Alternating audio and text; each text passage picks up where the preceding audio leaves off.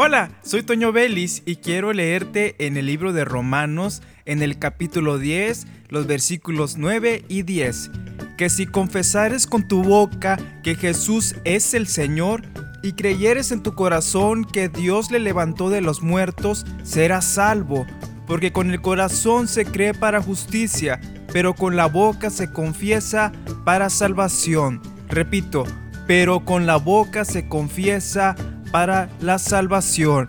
Nosotros como cristianos hablamos palabras de bendición, confesamos nuestra salvación, confesamos que Jesús vino, murió y resucitó y ahora está con el Padre.